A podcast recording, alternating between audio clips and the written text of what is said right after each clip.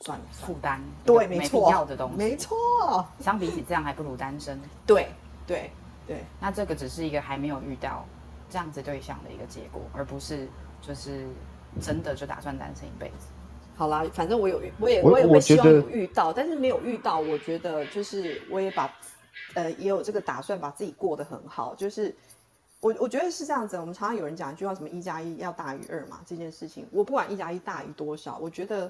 呃，每一个有能力爱人的人，我觉得有一个最基础的一个点，就是我也可以让我自己一个人快乐。如果我自己可以快乐，那我们两个在一起，那就是是相对的，而不是说你来负责我的情绪、我的人生、我的感受。我觉得那都是对任何一个人都是造成一个非常大的心理压力。嗯。我觉得 Elsa 跟 a n n 的想法是一致的，可是你们刚好在两个不同的极端，你知道，你们最后做出的选择是两个不一样的光谱，一个就是选择单身，一个是啊实行另外一种方式这样。但 Anne 的故事我们之前有讨论过蛮多的，就是我我们等下也可以开放听众，就是上来跟我分享说，如果你是单身的状况，那你为什么选择单身？你的心路历程是什么？因为你不太可能。刚出社会，或者是从学生时代，你就一直坚定说你是单身吧？那 Elsa，你的状况是怎么样？你的心路历程是从就是你一开始就保持着你想要单身吗？还是因为什么样的状况导致你现在选择单身？呃，就是我觉得我自己谈了几段感情，然后呢，嗯。其实坦白说，就是我后来就发现，就是都是长这样嘛。就是我所谓的长这样，就是说，只是这个人的，就说，只是说这个人不同，但我们做的事情其实都是形式上是长一样。因为我们就是可能认识、好感、暧昧，然后推拉，然后开始有进展，然后到牵手、接吻、上床，然后呢会一起共同去某一些地方创造某一些回忆。然后一起可能会有一个目标，共同去完成哦。但是最后面这个可能还没遇到啦，哈，就是这个是我的想象。那就是我觉得到后来就是都是长这样，然后我就会觉得说，嗯，好像有一点无聊。好，我我对不起，我要这样说，是因为我觉得就是其实跟任何人生活，我觉得以婚姻的角度来讲，我觉得跟任何一个人结婚，其实我觉得基本上的结果都会是相同的。那跟任何人一个人谈恋爱，我觉得到最后的结果也大致上会相同。那我我心里面当然有一个期许，就是说我可以找到一个伴侣，是跟我可以共同成长，然后可以一起，就是我支持他，他鼓励我，然后是一种这种嗯，有点像好朋友，但是又是伴侣的这种状态的一种嗯形态啊，我觉得有一点难形容，但我觉得 M 可能可以解释的更好。那。就是在这种状态之下，我可能就会非常的自在。我跟他在一起，就有一种就是可能自我实现的感觉啊，或者是共同创造一些什么的感觉。那是一种伙伴，然后伴侣，然后还有 maybe 是心灵伴侣这样子的感受。嗯，但目前没有遇到，因为我就觉得啊，好像千篇一律都这样，我觉得有点腻了。我可不可以先做做我自己我想做的事情啊？那我想去的地方，嗯，我先做完这件事情，可能有遇到遇到，没有遇到，我觉得也 OK 这样。我想要 email。好，阿莫，对，Elsa，我真的是今天超级百分之百支持你今天的言论，因为我我真的最近我也在思考这件事情啊，因为我觉得好像关系，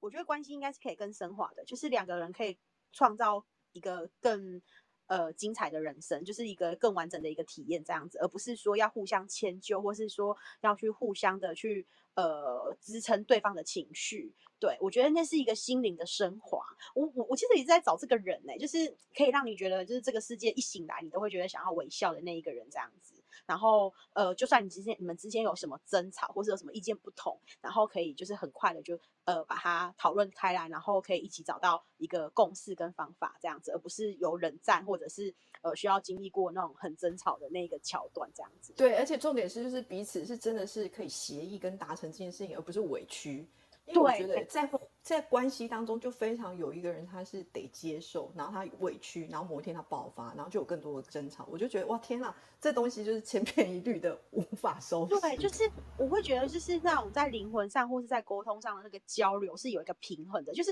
大家都是平等的，而不是有缺憾的。然后呃，变成是我可能知道你的缺、你的、你的、你的弱点在哪里，然后我就会用这个攻击你之类的，而不是不是用这个样的方式去做沟通，而是就是在一个平衡的状态下，然后彼此是。就是是真的是完全在体验爱的那个感觉这样子，然后还有就是彼此对自彼此的一个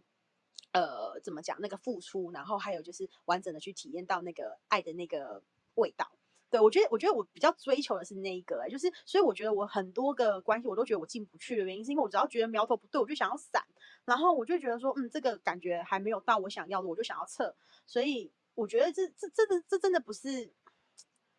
我觉得这是选择单身的原因哎，因为想要再找一个就是跟你在心灵上是很契合的，然后不管在各个一个观念啊，或者是说在沟通方面可以很平衡的，而不是要有高低差。就像刚 L P 说，就是哎，不知道是 L P 还是谁吧，就是有说到，就是呃还是 M，就有说到那个什么，有些人他们可能本身就是在一个死亡区，或是在一个状态很不好的状况下，我也是有看到这样的人，然后就是。彼此陪伴哎，可是他们的关系是一场拔河哎，我我都觉得好痛苦哦。我就是看在我的眼里，我都好想要逃离这样的关系，就是那是一种凌辱跟一个威权，然后另外一个就是委曲求全这样子，然后两个人的生活条件或者是。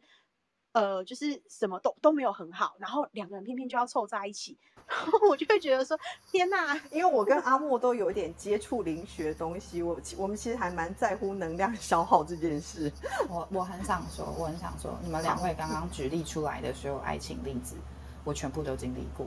就是好的跟坏的。不管是那种在还在社会底层生活很辛苦的时候，两边状况不好，然后也因为就是没有很成观念都没有很成熟，然后年纪也轻的时候的那样子的爱情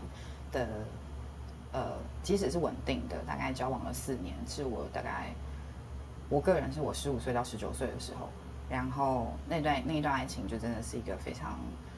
呃苦练，然后又辛苦，不管是生活辛苦还是精神辛苦。然后，因为观念不够正确，造成的两个人的性格扭曲，然后相处起来的痛苦等等。然后再后来短暂的恋爱，然后你说的重复性质的，就是都做一样的事情，一样的约会，一样的打炮，一样的做一样的事情，一样的回忆，只是人不同而已。然后再到后面，呃，一些性性格什么不太一样的，然后造成一些不太相同的体验，即使不太相同，但其实开始跟结束可能都大同小异。然后也没有什么太过刻骨铭心的过程，这些东西都经历过。然后另外好的部分是，我觉得我现在正在经历的就是现在的男朋友，然后还有之前失败的婚姻，现在升华成了就是更好的家人模式。然后彼此之间伙伴的信任，还有呃尊重等等，都进行的非常好。然后现在的男朋友也让我觉得是一个有到灵魂伴侣的程度，就是。即使会有呃彼此因为不够了解而产生吵架的时候，但是都能够在可能一两天内就和好。然后即使是呃都很愿意给对方就是个人的时间，然后也通常不会破坏约定。就算有非常想念对方、临时想要见面的时候，都能的就是沟通的很完善，然后嗯相处起来一点压力都没有。现在的男朋友就是这个样子，你这根本就是闪瞎我们的眼睛啊！我是想要告诉你们，那不是不可能的事情，好，它就是有发生，它就是会发生，就是会有。但是首先，我觉得有一个很重要，我个人体悟非常深刻的一点，就是你喜欢的人会是什么样子，那他会喜欢什么样子的人？你有把握你的样子会是你喜欢的人喜欢的样子吗？我的意思不是那种，就是呃要猜心什么。我的意思是说，比方说相同生活水准的人，他们会喜欢什么样子的模式，或是说什么样子的沟通方式，什么样子的言语之类等等，你具备吗？要他们要有什么样子的对象的外表仪态等等这些东西，你都有吗？那你是不是就要朝这方面前进，去成为你喜欢的人可能会喜欢的样子？那那个时候你才是一个准备好的人，你才有几率遇到这样的人。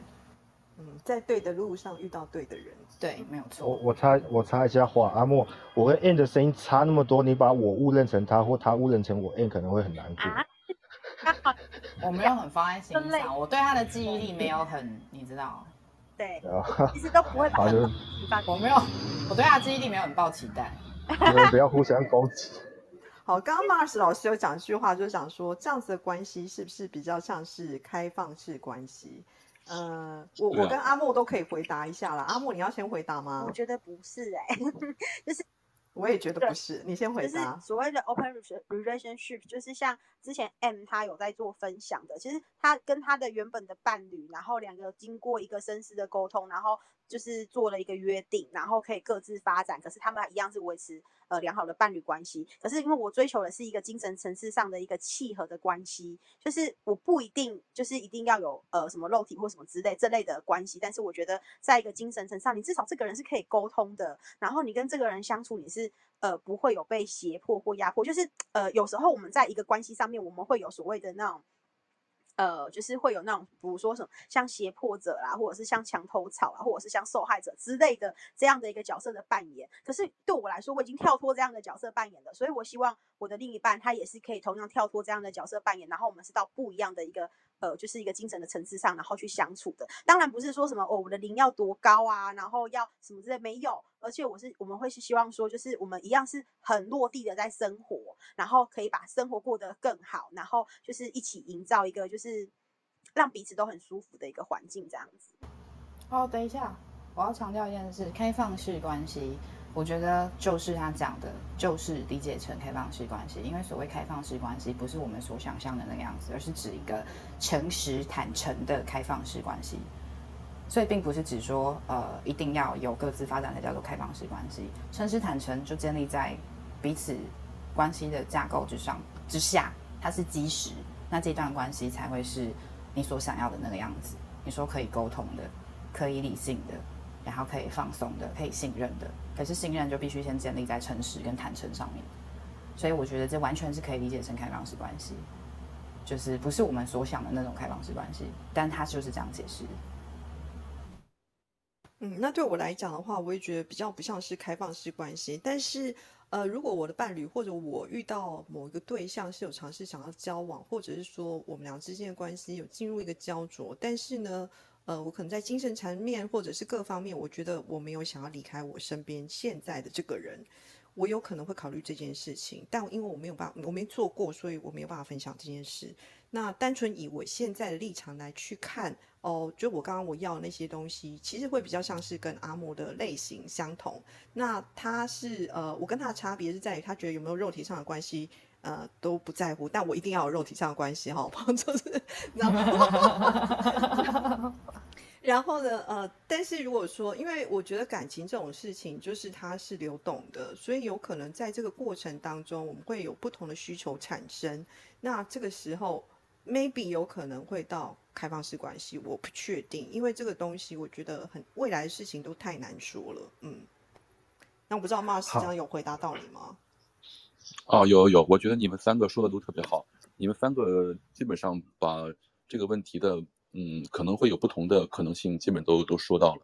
我讲一下，因为刚刚你们讲的是很心灵、很很深层的东西。我讲一下我自己的一个例子，就呃，我有一个阿姨，就我妈妈的妹妹，她现在也是五六十几岁的，然后她可能因为她原生家庭，然后她年轻的时候也有经历过一个不是很好的，就是交往的对象，然后后来他就选择单身。当然，他有一个很好的工作，就还还说得上说得过去的工作啦，经济经济状况是稳定是 OK 的。但是因为他有很多手足，就是他的兄弟姐妹，然后兄弟姐妹也各自成家，有很多各自的小朋友，然后他看到了这些状况，跟他自己原本的就是我的阿公阿妈。他看到他自己原生家庭，最后他就选择自己单身到现在，然后他现在可能比较会是替代这些，就是所谓传统的伴侣关系，可能就是邻居啊，或是朋友这样。那我就想问说，就是像有些人他选择单身，那是不是原生家庭或者是他的朋友、他的周遭对他来说也是一个影响的一个条件？Elsa，你你有这么感觉吗？你自己有受这些东西、这些东这些层面影响吗？呃，我自己家里面是单身呃单亲家庭，但是呢，其实我呃，以前我是非常非常非常渴望结婚这件事，然后呢，呃，但是呢，我就觉得不知道为什么每次要进入那段关系，就说哎，真的要结婚的时候，我反而会去想很多很多很多东西。那可能我觉得是可能自己不够成熟，也不确定自己要什么这件事情，是一个比较深入核心的一个问题。那我身边的朋友有单身的，也有结婚没有小孩的，然后也有有结婚有小孩的，也有有结婚没小孩的这种状况。我觉得各种状况都有。那每个人的选择，我觉得都不太一样。那大部分会选择单身的话，我觉得他是很多时候他是觉得他很自在。那他享受朋友跟朋友之间相处，可能更胜于就是可能跟另外一半。那也有那种是他自己已经本身有过婚姻，他就觉得说哦不不要了，就不要再进去。我觉得单身更好，这样的这样子的状态也是有的。所以其实身边有蛮多种形态的，呃，应该说婚恋状况啦，因为跟自己也是一个恋爱啊，这样子。那阿莫呢？你的原生家庭或者是你的朋友社交关系？对你来说会影响你选择单身这件事吗？嗯，会耶。就是我从小就知道原生家庭会影响一个人他未来一个择偶跟一个他对恋爱的倾向的关系。所以说我小时候我就在学，因为我的原生家庭我觉得没有那么的健康，然后我从小我就在就是找一个呃干爹干妈做一个效仿的对象。可是实际上后来。等到了他们现在五十几岁，他们还是离婚了，所以我觉得有时候这这真的没有什么是绝对的。以前在那个过去保守的年代，会觉得离婚真的是一个呃惊天地泣鬼神，然后呃就是呃一定都是谁谁谁的错啊，或是一个很拔辣之类的。呃的故事这样子，可是那时候我爸爸妈妈的离婚是我叫他们离婚的，因为我已经受不了他们在一个不健不健全的一个关系下，然后再折磨我们这些小孩这样子，所以我就跟他说，哎，你们离婚好不好？放各自自由这样子。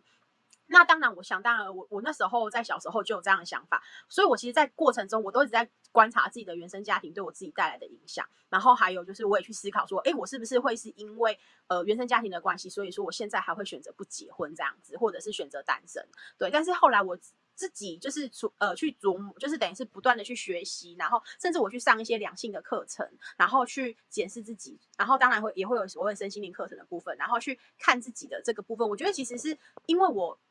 我曾经跟一个朋友聊过，他说他觉得我很，我好像没有很需要那种，呃，被需要或是被疼爱的那个状况。他说我自己好像就可以把自己过得很好。我去思考，我觉得好像是这样子，就是我我真的把自己过得很好，然后我对于爱的部分我也觉得很满足。就是我没有说一定要有一个人，然后呃，好像就是哦，我很需要他，或是他很需要我这样子，没有建立在这这样的一个关系上面，然后就可以自己给自己一个。呃，爱的感觉跟满足的感觉，对。然后我其实我比较想要讲的是，因为刚好有人会讲到说灵魂伴侣不好，可遇不可求。可是其实自己才是自己的灵魂伴侣，因为你其实这条路走到最后，你是自己陪自己走的，没有人可以陪你走。然后像很多人市场上很多人讲什么灵魂伴侣干嘛什么之类的，其实有时候灵魂伴侣不不一定带来给你幸福，诶，他可能带来给你功课，然后你可能会受到很多的磨难，对。然后这些人这些灵魂伴侣其实是要帮助你觉醒的，他跟一般那种就是在恋爱倾向讲说哦很美好灵魂伴侣就是完全符合你的需求什么之类的，这这其实我觉得养一条狗好像 是比较快，就是就是如果说真的是想要追求什么灵魂伴侣之类，就是你自己要把自己先变成完整的，而不是觉得自己有缺憾的，然后要去寻找什么另一半这样子，因为每个人都是完整的灵魂。那如果你都一直觉得自己是有残缺的，就像刚刚有人讲的，就是很多的部分都是自己的投射，那那其实。其实都是这样的道理，对。可是如果说没有去清楚，还有去觉察到这个部分的话，就会一直陷入在一个那个爱情的迷失里面，然后就会一直不断重复遇到相同的事情，然后在同一个同一个那个窟窿里面跌倒这样子。对，所以我觉得像有些人他可能在爱情里面他觉悟的早，所以说他可以很清醒，然后可以过得很幸福。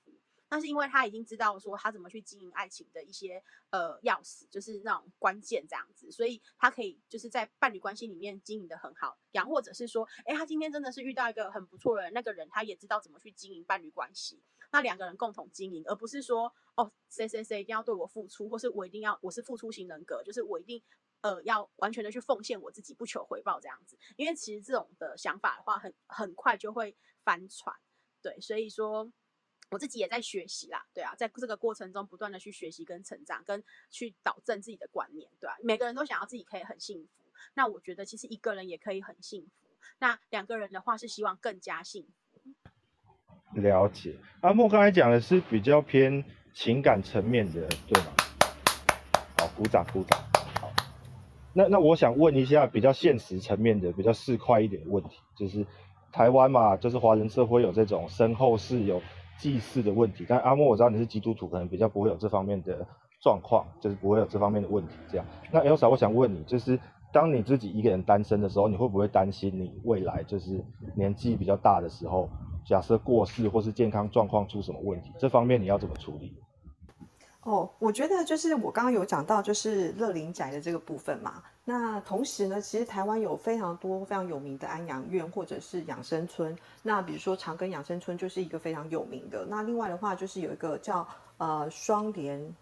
呃安养中心。那它这家中心呢，它是位于这个金山这一带。那它那时候我是记得，我大概是两年前左右去参观的。那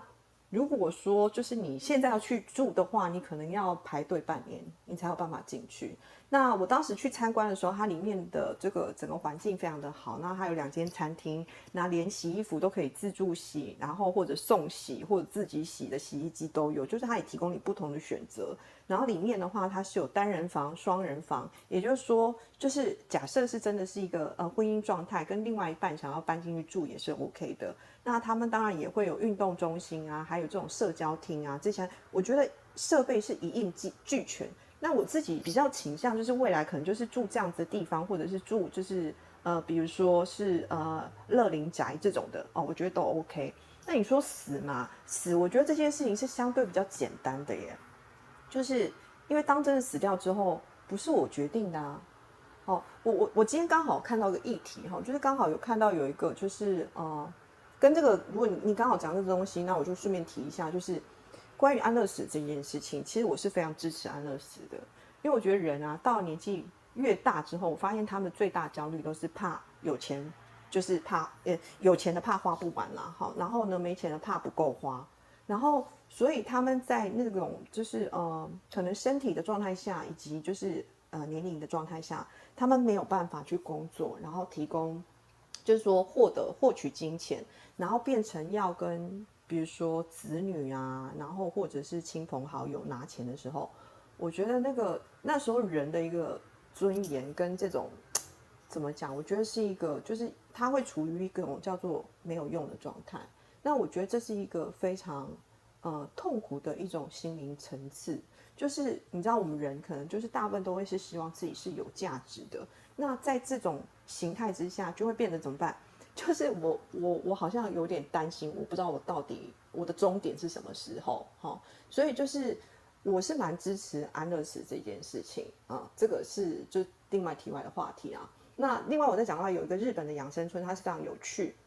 他是怎样？他是呃就是住在里面的老人呢，他都可以就是比如说他可以应聘一个工作，然后那个工作呢，可能就是你今天就负责就是修剪花圃，然后你今天可能负责浇水浇花。然后你今天负责呃餐厅的整理这样子，然后他们都会拿到代金券，好，比如说呃今天你的工资是多少钱？好，就是你负责整理这个东西，那你可能比如说可以得个两百块好了，那两百块的东西呢就可以到他们的福利社，然后去换一些东西，然后我觉得像这样子的形态，我就觉得非常的有意义感，在他们这种已经年老残主的时候。他还发现他自己可以为这个社区、为他自己做一点什么，而不用向人家伸手要钱。嗯，这是题外话，就有点感伤。但是呃，就是我自己对这方面就是有稍稍的去研究它，因为我自己对乐林宅这方面是非常有兴趣的。嗯，呃，不是说就是要去做这件事情，我说对，就是对建造它也是有有有这个有跟朋友在讨论这样子。好，以上以上。好，我们没有要夜配哈，但是我听起来就，刘莎，你已经把你这些未来你可能会遇到的状况，其实你都处理的差不多了嘛？对对，然后刚刚都都 OK。对，然后呢，刚刚就是玄有讲说长庚养生村是有门槛，对，没错，他就是要先预付一个三百万的保证金，那三百万的保证金之后，你才可以进去住，住之后里面会有租金跟管理费，还有其他的等等费用哈。就我的了解，侧面了解，一个月大概四五万是跑不掉的。那呃，所以也就是说，他的呃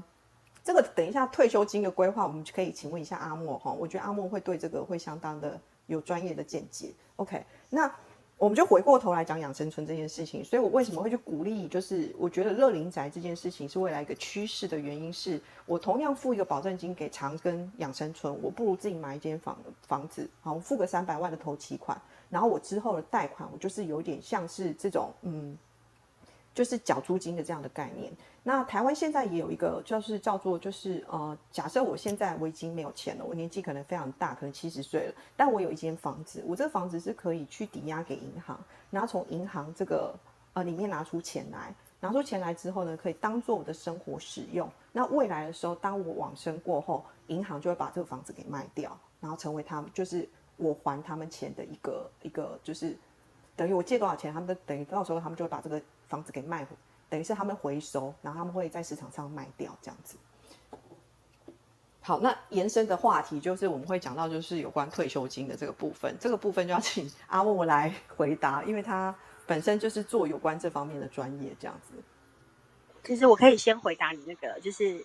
呃重构的那件事情吗？对，就是就是那个就是以房养老这件事情，我个人觉得是很。很不划算，而且可贷的层数很少，就是你可以拿到现金很少，然后还有就是呃呃，它的利率是比较高的。然后当然，如果说假设他有假设像，因为我们是在没有子女的状况下嘛，那如果说假设他是有一些法定继承人的状况的话，如果假设这些人他可以拿钱把这个。钱把它还掉的话，那房子就会变成是他的法定继承人的所有权这样子。但是，呃，我会比较建议，就是在六十岁，或者是说在你还有工作的时候，你就先把这笔钱先规划好。那你可以设定那种，比如说那种理财型房贷之类的，然后就是设定好之后，或者是你已经设定好一笔一笔你未来要呃退休之后的一个金额这样子，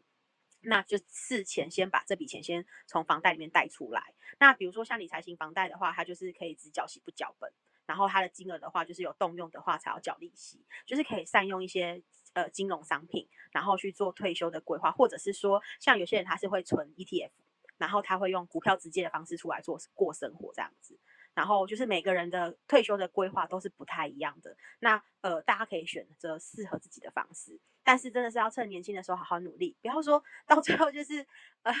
那个什么人，就是就是你还活着，可是你的手边的那个钱已经不够了。因为其实像台湾是每年大概以三趴的部分的通膨在成长。那有些人可能说，哎，我可能一两千万就可以退休了。可是他如果他没有做好其他的理财规划的话，可能这一两千万会被通在未来会被通膨吃掉这样子。对，所以说呃，每个人都要去聊，就是不要不要说不谈钱，然后要健康的谈钱。然后要做好一些自己未来的一个规划，而且千万不要觉得养儿防老，这是这世界上已经没有这件事情了。就是你可能把这个养孩子养大，有风险的养大之后，他不一定会养你。对，所以说。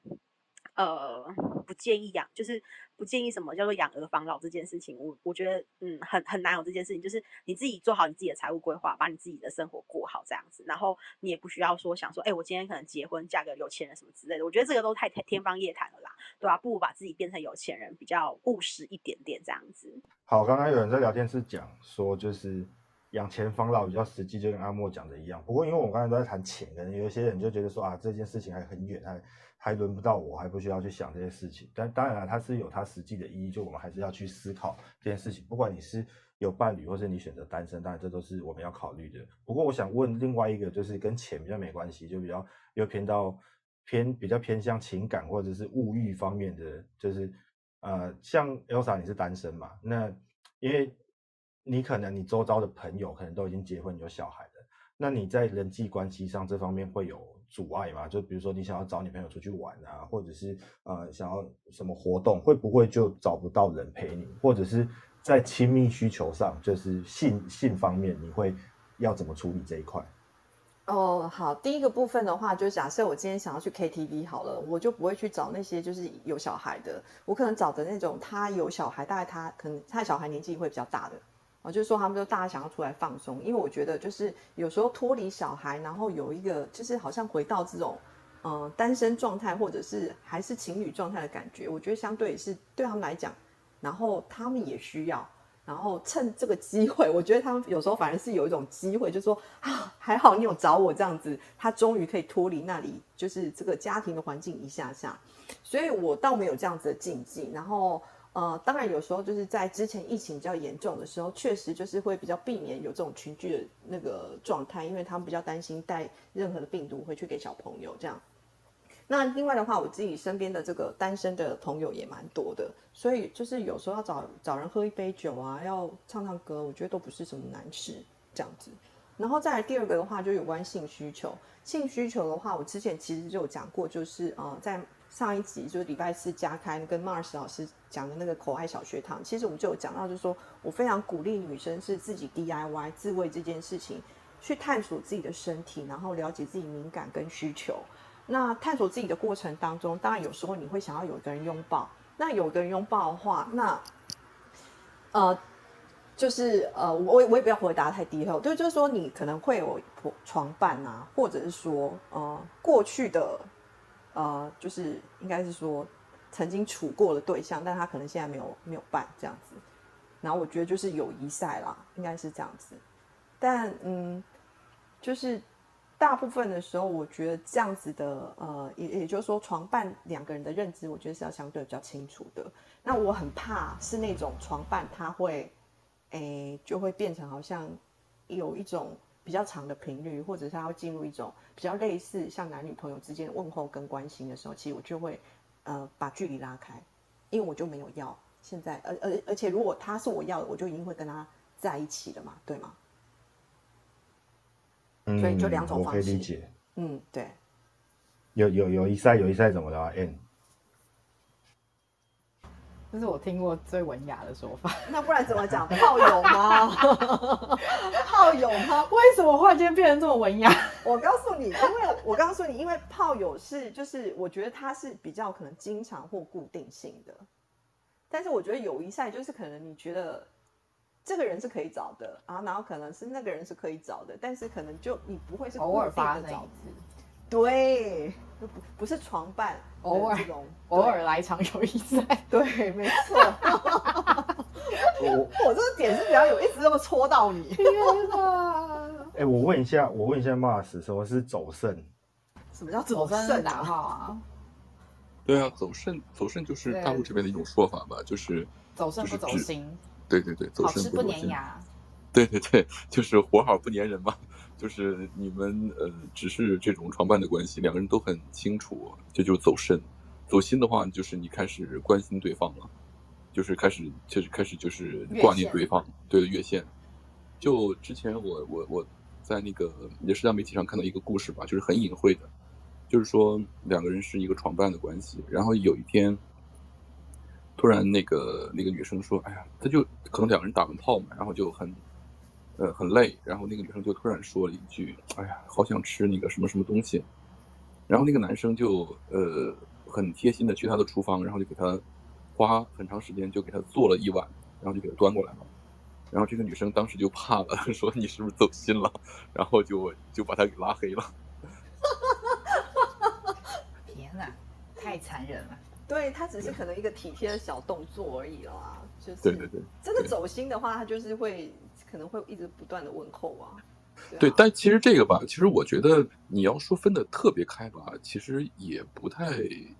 嗯，也不太好。就是有时候那种就是呃走肾走的很好，嗯，但是呢又稍微带点走心，那个我觉得这那种甜度是比较合适的。就是两个人，大部分人都追求这一种。对对对对，就两个人有一种默契，就是。在一起，在一起的时候呢，就很很开心，然后很 enjoy，然后分开之后呢，偶尔还可以问候一下，聊聊天呐什么的，呃，就就那种是是是最好的状态。我我反而没有喜欢呢，对啊，就纯粹走肾就好了，好不好？哦，Elsa 喜欢纯走肾是吗？对，因为如果说就是他有太多的这种关心，就讲说，嗯，就是比如说跟你调情啊，是干嘛的啊？那就是，那是我有需求上，我当然会接受调情，但是如果没有需求，就是不太想理啊。所以完全就是一个就纯走肾的状态这样子。他太走心或者太有这种情侣的感受，我反而会，我反而会害怕，我反而就不会再找他。那就那你就是刚才我说的那个故事里边那个女生。但我没那么夸张啊。对。他买拿个东西给我吃，这个我 OK，帮我拿瓶水，这个我 OK，但他隔天就可能又会嘘寒问暖的啊，说你今天要干嘛？这种我就会很害怕。哦，对，那你是属于很理智的，就是把这个事情分得特别开的。所以我才会说友谊赛。啊，对对对对，因为因为友谊赛，你如果是把握不好的话，可能就旧情复燃，对吧？可能什么的。嗯，对。好，那调皮呢因为阿莫阿莫在讲，因为我没有我没有遇过这个状况，但台湾在讲就是晕船嘛，单身的状况下，然后你遇到一个伴侣床伴打炮的对象就晕船这样，当然我们都不希望遇到这个啦。可是因为我觉得男生至少在我的关系，至少在我的关系，我是追求感情的嘛，然后网络好像有点不稳，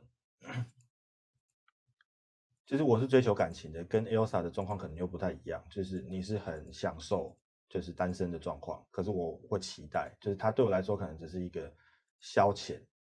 就是一个娱乐这样而已。但你已经很明确说你自己想要什么吗，你不想要什么，你很你很明白吗。对，那我想问你说，你会，因为我发现其实，在台湾单身女性这件事情，从我妈妈那个年代其实就蛮多，大概我妈妈六十几岁，快七十了，但可能是因为她职业的关系啦，就是说单身女性这件事情蛮多的，然后到现在可能有慢慢在成长，就是比例上越来越高。那像你们在单身的状况下，你有觉得你现在的生活是充实的吗？你有找到一个平衡吗？嗯，不是啊，不然我会想要有一个人吧？对啊，因为呃，因为我是就是就是嗯、应该要怎么讲？就是我现在在追求的比较像是想要成就点什么，我想要做一点什么，我想要看到他是呃有一个成绩。我这样说好了，我觉得我的事业像是我的小孩，所以我现在想要把他养大。那我要在我可能我自己有设定我自己的一个年纪，我要去看到他是长成什么样子，所以我现在就专心的也致力的在做这件事。所以嗯，如果有对的人出现，我觉得很好，但是呃，我我想要做这件事情更多。那你说对我来讲有没有造成什么样的阻碍？我觉得就现在状况很好，我不会觉得它是一个阻碍。我不知道这样有没有回答到你要我有我理解，就是说把工作摆在第一个，只要会阻碍他的工作的，那都是不对适合的。对可是我我之所以问这个问题，就是因为有些人他选择单身，是因为他把他的精力、时间都投入在伴侣以外的事情上，比如说工作，比如说宠物。是那我我之所以刚刚会问这个问题，就问说，那你有找到这方面的平衡吗？因为有些人他可能就没有伴侣，他就把他的精力全部投入在朋友上面。但问题是朋友不一定有空，那那他要怎么去寻找那个平衡？我听起来 Elsa 是在工作跟独处之间，就是这样子的关系层面是有找到一个平衡的，就是你不会全部全心全意的都 for 工作。对，因为我的生活形态其实也是蛮简单的，因为我工作都是自己安排嘛。那我大部分就是礼拜一到礼拜五的时候，我就会是全力工作，然后礼拜六日就是全然休息，所以我就是一个拼命工作、用力玩的人。就你还是有自己的生活，是啊，怎么有可能没有生活？如果只有工作的话，那不是疯掉了吗？我们可是你看我我们来我们生下来，我们来这个世界是来体验的，所有的经历，所有的过程就是体验。然后我觉得就是爱，就是去要呃，我我觉得就是有一句话我很喜欢，就是人生就是要去你想去的地方，然后做你想做的事情，爱你想爱的人，就这样。对我来讲，这就是我的座右铭。我我可以理解啦，就是我觉得你是找到一个很好的平衡，然后可是就是还是会有人他之所以选择单身，他把他的精力投入到其他的层面，我我的认为就是他们就是在逃避嘛。也不能说逃避哦，我觉得有时候是这样子，呃，很多人是需要从心理学来讲，我觉得等一下这个东西可以请志明来回答。我觉得人的归属感这件事情是需要有一些调整跟，我觉得从小是可能是原生家庭，但当你有了朋友之后的，你会慢慢的转向朋友，然后所以可能在某一个期间，朋友给你的伤害会相对性的很大，然后可能到了就是有婚呃婚姻关系或者是有伴侣。或者是男女朋友的时候，你的寄托又会就是转移，我们就讲呃白话一点就叫寄托好了。那有可能在这些东西他在求不得的状态之下，有可能他就会是养一个宠物或养一个什么东西。那很显然，我现在的寄托就是说，我讲讲完全然是在自己身上，我觉得是太超然了，而是我是把这个东西是放在我的工作上。我觉得 Elsa 讲寄托不太对，寄托比较像是，嗯呃，因为没有重心而寄托，但是 Elsa 是有目标、有重心，所以她不是寄托。我觉得 LP 有点就是没有弄。你刚刚讲的状况比较像是，那是不得已才投入工作逃避。嗯，我不是说 Elsa，我是说有些人啊，就是、哦，对对对，对但是跟 Elsa 状况是完全两种两种的，一种是有目标，因为有目标而而先其他东西先没有那么重要，嗯，对，或者是不能配合这个目标的东西就先没关系，对，对。那另外一种是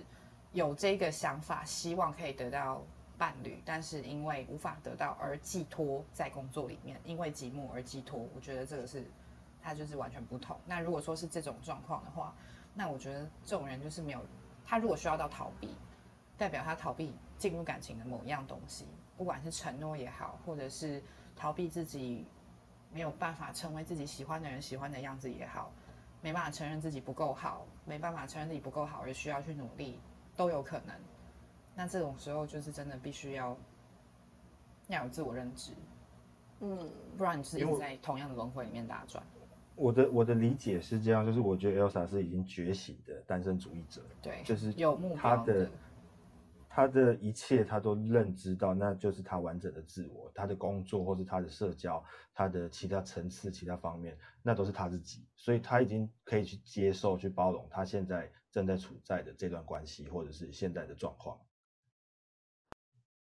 对。对啊他有选择的，对，但是我觉得 LP 他在想要讨论的，好像比较偏向就是说，哎，当这些就是不得不单身的人，他想要有一些归属感的时候是怎么样之类的，这样的，我我不太确定 LP 你是要问这个吗？不是我的意思，就是说，因为年龄或者是说情境上的不同，每个人在当下做的选择也都不一样。可能像女性，可能要有还不错、很稳定的工作，然后在身旁的事工作或者是家庭都处理得很好，他才有办法进入那个状态。可是像我们在台湾看到很多三十几岁还没有结婚的女性，她就是她想结婚，可是她利用工作或是其他的部分，朋友或者是宠物，她来逃避她不能进入婚姻或不能进入关系这件事情。那那你要给这些人什么样的建议？就是如果以你一个已经觉醒的单身主义者，你觉得他们应该怎么做？我觉得哦，我其实就我们常常有一句话嘛，就是男人都会希望就是出门像贵妇，然后床上像荡妇，然后在家像主妇嘛。但是呢，我真的深刻的去观察过身边所有的女人，我发现可以做到这同时三件事情的人，我我我看到的是零。好，我打个比方，我觉得最接近的哈叫做小 S，就是她是一个事业成功，然后可能又把自己的保养的蛮好的，然后呃。就是他，也就是也有照顾小孩子，但是你要想看他小孩子大部分是由谁来照顾，他可能就大部分只是在做陪伴的事情，然后其他很大很多的事务性的工作，他是交由钱去解决他的这些就是负东呃负担跟承载，所以嗯，我我觉得女人要同时达成这三件事啊，我我我觉得真的我看到了，还有另外一个叫做维多利亚贝克汉，好，我我真的看来看去真的。很少女人可以全然的达到这样的状态，我我觉得可以邀请大家去思考一下。你可以看到你身边就是把家里面吃的很好的，好，然后也很会煮饭的，通常他可能就是就是会老得很快。好，那你看到就是很漂亮的啊，然后很带得出门的，他就爱花钱，可能不太会煮饭，那可能他会持家。就是说这个金三角的这东西啊，就像男人的这个百分百幻想。在女人的世界里面，其实她是在这个三角形要做到全满，我觉得相对非常困难。所以我其实后来我就自己在看一看的这个过程当中，我就决定让我的这个三角形歪一边，因为我自己爱漂亮，那我又想要我自己生的小孩，也就是我的事业可以长到我想要的样子，我必须要有更多的心力跟精力去培育它，所以我就舍弃了这一块。这我的选择是这样子来的。那当你觉得说你把你自己的某一个部分去，呃，堆叠在比如说你刚刚讲的宠物也好，朋友也好，但有没有可能是自己呢？你有想过说自己的人生到底要的是什么？你来的这一招，就是不管几十年哈，甚至更长，甚至破就是假霸回这种的也 OK。你到底要的是什么？如果说爱情、婚姻是你人生很重要、很重要的一环，那就去结婚吧。好，那如果说你要的可能不是这些，你想要有更多的经历，这些经历可能有可能是出国旅游、吃尽美食，还是说去发展一个事业，或者是去帮助很多人，只要是你想要的，我觉得都去做，因为你永远都不知道你有没有下一次。所以我觉得把握今生，做好或者不要说做好了，去做任何你想要做的事情是很重要。对我而言啊，那我也把这个就当时我为什么会有做这样的选择分享给大家。我觉得这是一个很大的临界点，就是我当下哦就这样子想开了，这样子。我不知道。好，那我想，嗯，就是我觉得你有解释到一些可能他很多女生她在进入一段关系或者她离开一段关系，她未来想要怎么走。就是我觉得我们这几个礼拜，包括在讲两性或是单身，其实都有讲到这个部分。所以我最终还是问你一个问题，就是你现在是单身，那你快乐吗？你快乐啊？为什么会这样子问？因为有些人单身他不快乐啊。他不快乐，OK？那我觉得他就要去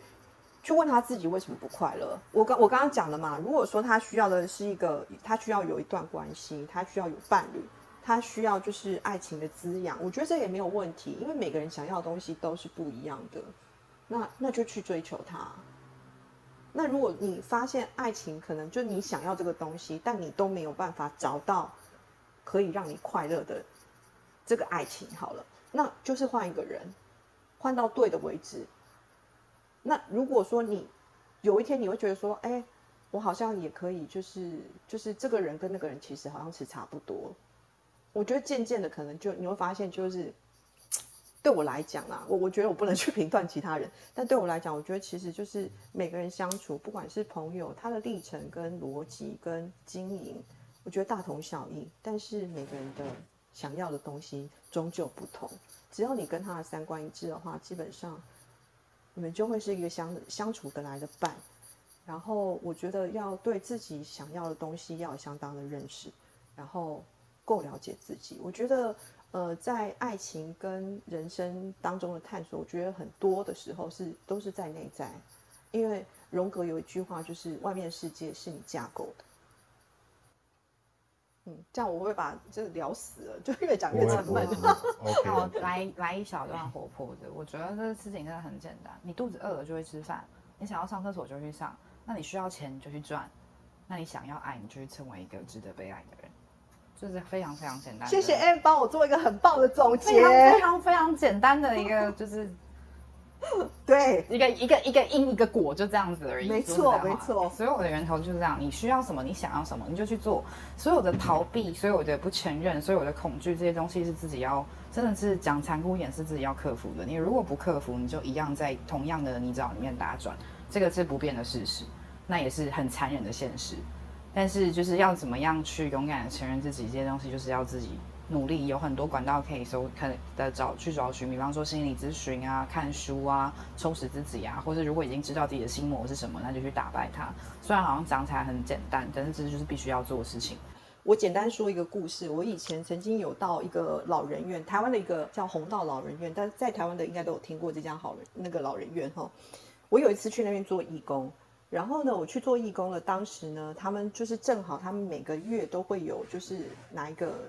呃老人家刚好生日，他们就会切蛋糕啊，唱生日快乐歌，然后有办一些欢乐的活动。那我们就是在后面支援他们这些活动的进行，这样。然后当时呢，就是我是在这个，就是它有点像一个教室，然后那个画面就是我是站在那个教室的最后方，我就跟另外一个社工在一起。然后呢，他们就开始就是唱完歌，然后开始切蛋糕，开始派发蛋糕跟这些呃水果的东西这样子。然后呢，我就跟那个社工就在那边窃窃私语，我就跟他说：“哎，我觉得前面这一对夫妻的婚姻关系好好哦，你看他先生还去帮他拿水果跟蛋糕。”结果这个社工就跟我讲说：“他们不是夫妻。”他讲说：“这个爷爷，我们知道他都要追这个奶奶。”好，OK，我要讲什么呢？我坦白说，我今年年纪非常大了，我到现在我还是有人追。我觉得那是一个，就是你看不看得上他，从一个外在的条件，它是一个相对性的，就是好与不好。但是他的可能现在你认为的不好，其实他有隐藏他其他的好。这个东西我觉得是要透过相处才知道。那我认为一个女生，我觉得只要维持的好，不管她在几岁，我在老人院里面看到一个亲眼的见证，也就是女人不管几岁都会有人追，只是那个人你看不看得上而已。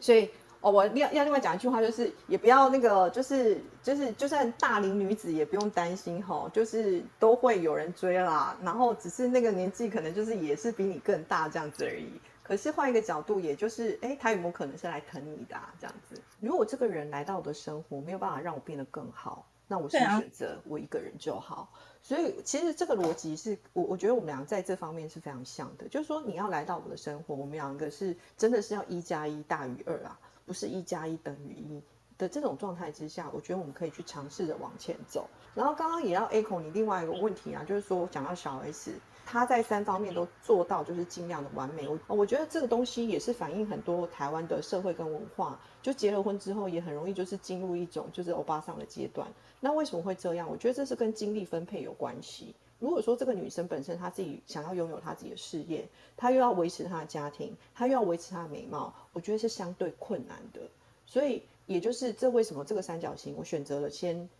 把这个东西偏移掉一角，让这个家庭这件事情不挂在我自己身上，我可以维持我自己的美丽，创造我想要的事业。刚刚讲的几个就是女生要就是维持自己的美丽，然后要爱自己这件事情非常的重要。同时呢，就是呃，如果不是一个对的对象或者是一个对的婚姻状态，宁可分开，都不要就是彼此勉强在一起。不管是一个人或者是一段婚姻，哈，面子这件事情。不会比你的人生重要，你的人生啊，永永远会是大于这些东西的。不要在痛苦当中过完你的余生。况，我想要问一下我们的智商师志明哦，就是说我们在，因为你就是有在做这个伴侣的智商嘛，那在这个伴侣的智商过程当中，你在发现就是真的在婚姻当中的违，就是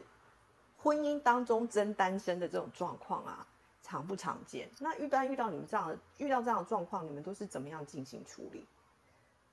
其实我觉得就是，嗯，单身它比较是一个状态，然后就像刚才大家想讲说，有时候是一种选择，就自己选择在这个单身中状态，然后有时候会遇到一些适合或不适合对象，所以它不会是一个长期稳定的一个，嗯，一个。当然有些人单身很久，可是这这过程中它都会是浮动的。那这个浮动其实比较多，更多就是回到说你自己怎么跟自己相处。如果你可以跟自己好好相处，可以享受一个人单身的状态的话，那我觉得它就不会是一个在现阶段要去面对的问题。只是当然后面当然会有个延续，就是老年啊或者退休的那种规划。可是如果说单身的话，我觉得它比较会是一个你怎么跟自己相处，然后你自己怎么去陪伴自己，怎么去面对孤独。那这个孤独或是这些。呃，像刚刚 Amy 你其实分享的蛮多，就是在婚姻感情中，为什么好像会有很多没有答案的东西？就那时候怎么会这样子做？然后有时候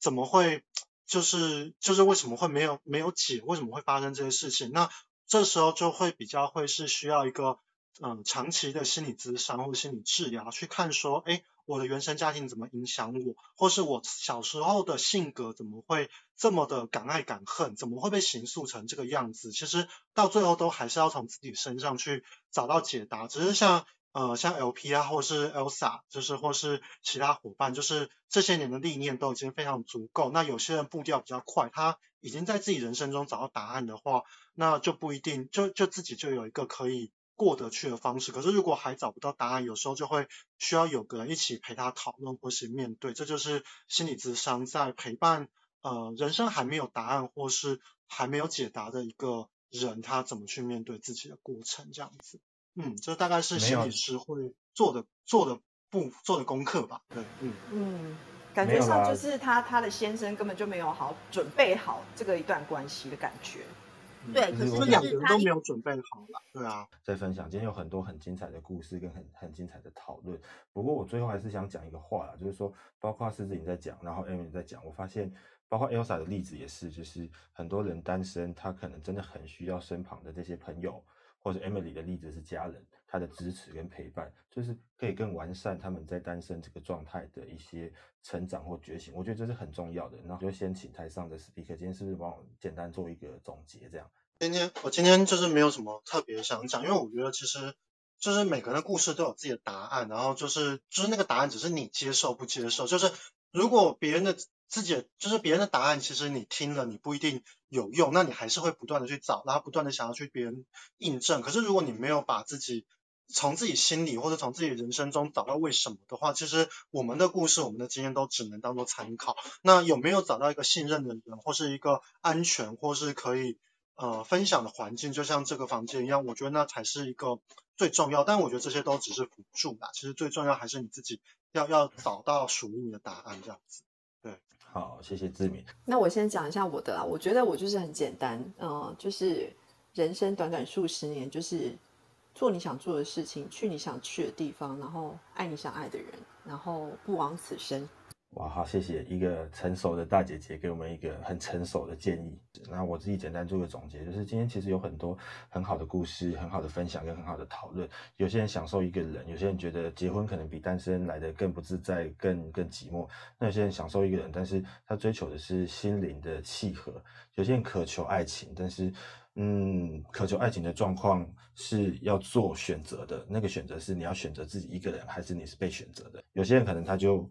宁滥勿缺，人是事情的状况是宁缺毋滥，就是大家都可以认同说，单身的单身主义者目前选择单身，目前都是享受呃，就是一个人的状态。那其实我想简单做三点总结啊，就是很简单。我觉得今天 Elsa 提的很好，她今天也很辛苦，就是他给我们的很多例子跟很多分享，就是成为一个真正的独立个体，追求的自我价值其实是很重要的。不管那个价值是在成就、工作上，或者是朋友关系，或者是其他的层面，我觉得找到自己喜欢的生活方式，选择自己喜欢的生活方式是很重要的。而且大家都有提到，就是